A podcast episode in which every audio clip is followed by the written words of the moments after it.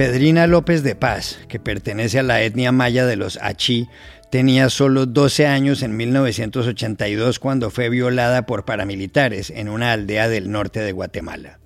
Ayer nos contó cómo sucedió todo.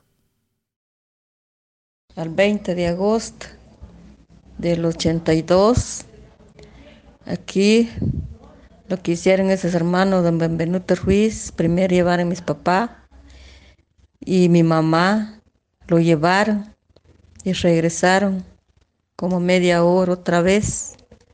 Lo querían matar a mi hermano.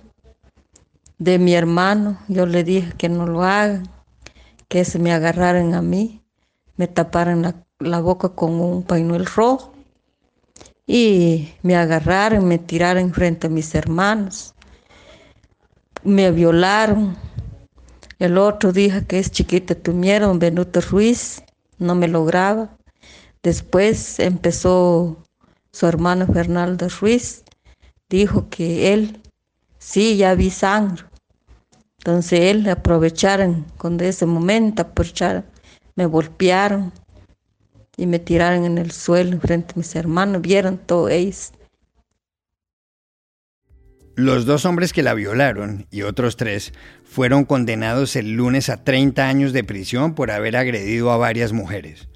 Y para entender la trascendencia del caso y sus implicaciones, hablamos ayer con la abogada Lucía Shiloh y con la profesora del Haverford College, Anita Isaacs. Aquí en Estados Unidos se informó ayer que el magistrado de la Corte Suprema de Justicia, Stephen Breyer, de 83 años, se retirará antes de julio, lo que le da al presidente Joe Biden la posibilidad de nominar a quien lo reemplace. ¿Puede esto variar el curso político de Estados Unidos? ¿Seleccionará Biden a una mujer afroamericana, la primera en la historia del alto tribunal como prometió hace un tiempo? Nuestra compañera Dori Toribio nos dio todas las respuestas. Hola, bienvenidos a El Washington Post. Soy Juan Carlos Iragorri, desde Madrid. Soy Dori Toribio, desde Washington, D.C. Soy Jorge Espinosa, desde Bogotá. Es jueves 27 de enero y esto es todo lo que usted debería saber hoy.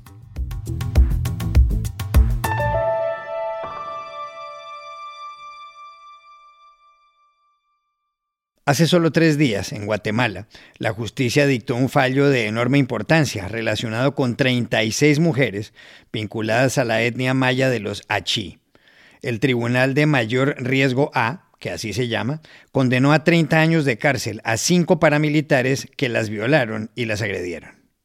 Todo ocurrió entre 1981 y 1985, quizá la época más sangrienta del conflicto armado interno que vivió ese país centroamericano.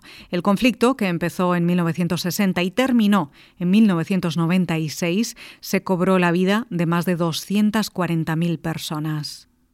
Los condenados este lunes formaban parte entonces de las patrullas de autodefensa civil, las PAC cometieron todo tipo de atropellos, especialmente en la zona de Rabinal, en el departamento de Baja Verapaz, 100 kilómetros al norte de Ciudad de Guatemala.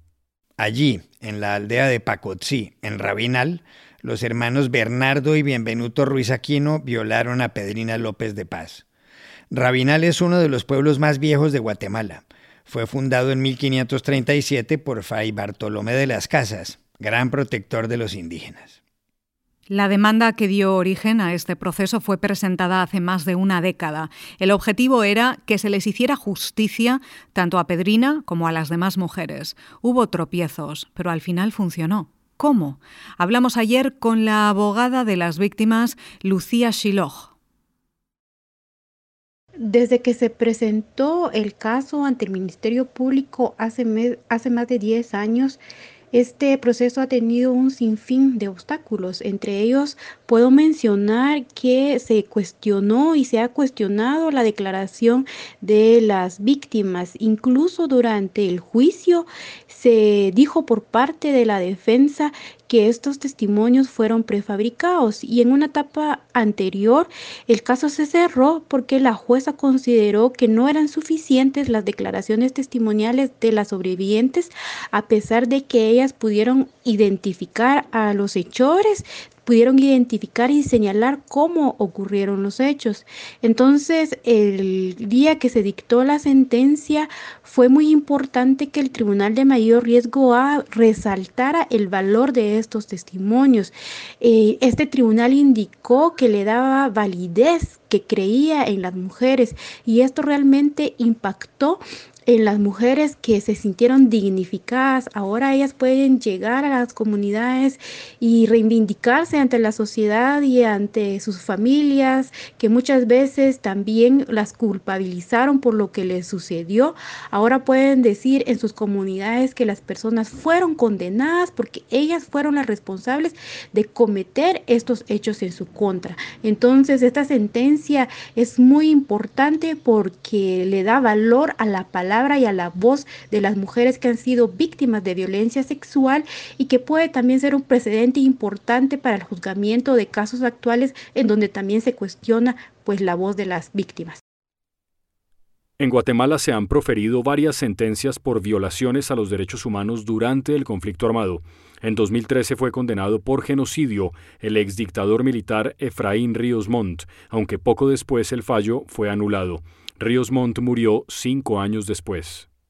La sentencia del lunes no solo ha llamado la atención nacionalmente, sino también en el exterior. Por eso llamamos a Anita Isaacs, o Anita Isaacs, profesora de ciencia política en el Haverford College, en Pensilvania, en Estados Unidos, y especialista en Guatemala. La respuesta es complicada, pero ahí va en un intento. Primero es un, tiene un impacto enorme psicológico, psicológico, social y político para las mujeres que han testificado y para las comunidades indígenas. ¿En qué sentido? Primero, pasan de considerarse como les han hecho considerarse durante el conflicto como responsables de lo que les han pasado a verse como víctimas inocentes reconocidos ante la justicia. La segunda cosa es para comunidades para los pueblos indígenas que han sido históricamente marginados, excluidos políticamente, eso refleja la posibilidad de gozar de plenos derechos de, ciudadanía ante la ley. Entonces, esos impactos, quizás más simbólicos, pero son importantes y no hay que desestimarles. La segunda cosa es que en un país donde la violencia contra las mujeres es corriente y común, causa muy grande de la migración y donde los perpetradores quedan impunes, eso también quizás podría mandar un señal que es posible buscar justicia si en estos casos. La tercera cosa y más complicado es eso, lo que refleja para los avances de la justicia en un país donde la justicia está en caída libre, ah, con la democracia que está en un proceso de retroceso dramático. Allí soy mucho más escéptico. Una cosa es buscar y ah, conseguir justicias para crímenes del pasado y sobre todo para los soldados pequeños. La otra cosa es encontrar justicia y restablecer un país donde rige la ley y ahí pues desafortunadamente soy muy cínica.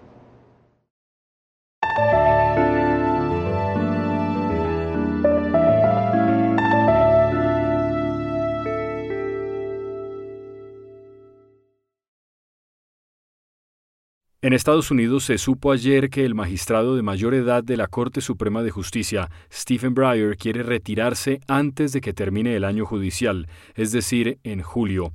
Eso le daría la posibilidad al presidente Joe Biden de nominar a quien lo reemplace. Breyer es juez de la Corte desde 1994, cuando fue nominado por otro presidente demócrata, Bill Clinton, y confirmado por el Senado.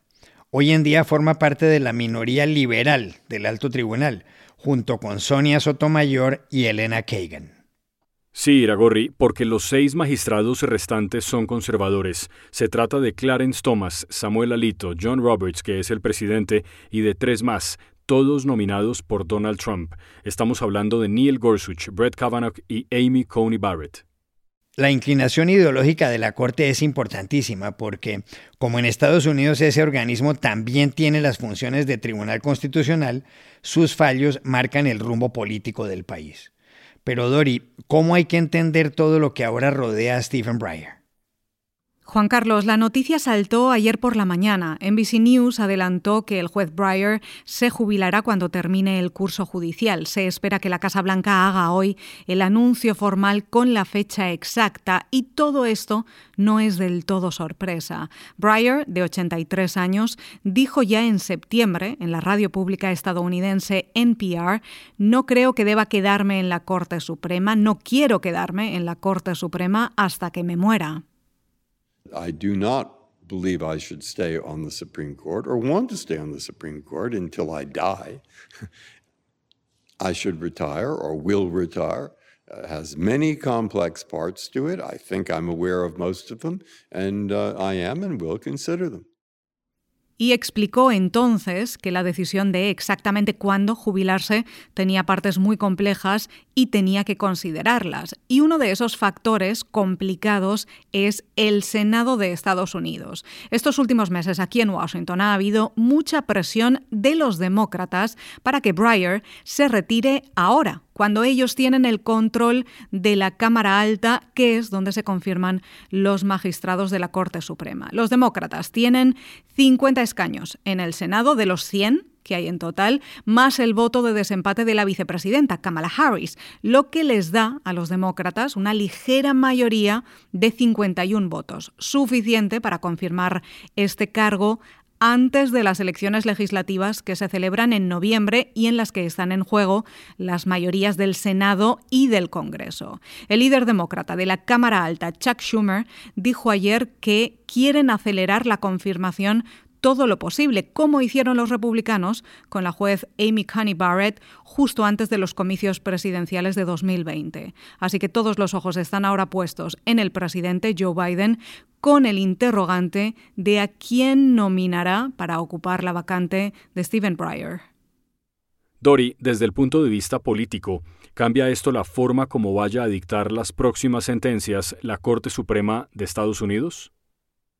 No, no cambia nada porque la distribución ideológica se va a quedar igual, es decir, seis jueces conservadores y tres progresistas. Ahora bien, lo que sí puede hacer el presidente de Estados Unidos ahora es diversificar la Corte Suprema. Biden prometió durante la campaña electoral de 2020 que si ganaba las elecciones y tenía la oportunidad de cubrir una vacante en el Supremo, nominaría a la primera mujer afroamericana de la historia, para que tengan esa representación en el alto tribunal, algo que estaba pendiente desde hace mucho tiempo, dijo.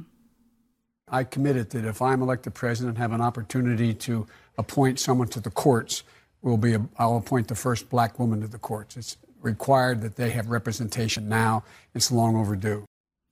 La Casa Blanca aseguró ayer que esta intención se mantiene y entre los nombres que ya circulan en los medios estadounidenses como posibles candidatas están el de la juez de la Corte Suprema de California, Leondra Kluger, de 45 años, y la magistrada de la Corte de Apelaciones del Circuito de Washington, Kentaji Brown Jackson, de 51 años. Un dato con el que termino y creo que es importante. Nombrar a jueces del Supremo o de circuitos judiciales federales es una de las prioridades de los presidentes de Estados Unidos. En su primer año en la Casa Blanca, Biden consiguió que el Senado confirmara a 40 jueces federales nominados por él. Es la cifra más alta desde Ronald Reagan.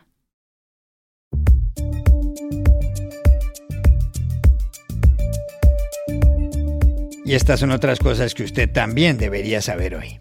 Estados Unidos le respondió ayer a Rusia mediante una carta que no rechazaría el derecho de Ucrania a solicitar su ingreso a la Organización del Tratado del Atlántico Norte, la OTAN. Así lo dijo el secretario de Estado estadounidense Anthony Blinken. Rusia, de la que se sospecha puede invadir territorio ucraniano, ha pedido garantías de Occidente en sentido contrario, es decir, de que Ucrania nunca estará en la OTAN. El gobierno de Cuba confirmó ayer que 790 personas están siendo juzgadas por haber participado en las protestas del 11 de julio, las más grandes en años en la isla. Los procesados deberán responder por los delitos de sedición, vandalismo, robo y desorden público. Entre los acusados, 55 tienen entre 16 y 18 años y serán tratados como adultos. Otros ya fueron condenados, algunos hasta con 30 años de cárcel. El príncipe Andrés de Inglaterra, tercer hijo de la reina Isabel II, negó ayer haber sido cómplice del depredador sexual Jeffrey Epstein. El príncipe ha pedido que el juicio tenga jurados. Una mujer de 38 años, Virginia Giuffre, lo acusa de haberla agredido sexualmente en 2001, cuando ella era menor de edad. Otra mujer, Shukri Walker, dice estar dispuesta a testificar que los vio en una discoteca en Londres esa noche. Spotify anunció ayer que eliminará las canciones de Neil Young. El canadiense había exigido el lunes a la plataforma que retirara el podcast de Joe Rogan Experience por considerar que difunde falsedades sobre las vacunas. Spotify respondió que es importante equilibrar la seguridad de los oyentes y la libertad de los creadores y que ha borrado 20.000 episodios de podcast relacionados con la pandemia. Y aquí termina el episodio de hoy de El Washington Post, El Guapo. En la producción estuvo John F. Burnett. Por favor, cuídense mucho. Y pueden suscribirse a nuestro podcast en nuestro sitio web, elwashingtonpost.com, seguirnos en nuestra cuenta de Twitter, arroba el post, y también nos encontrarán en Facebook, buscando el Post Podcast. Chao, hasta la próxima.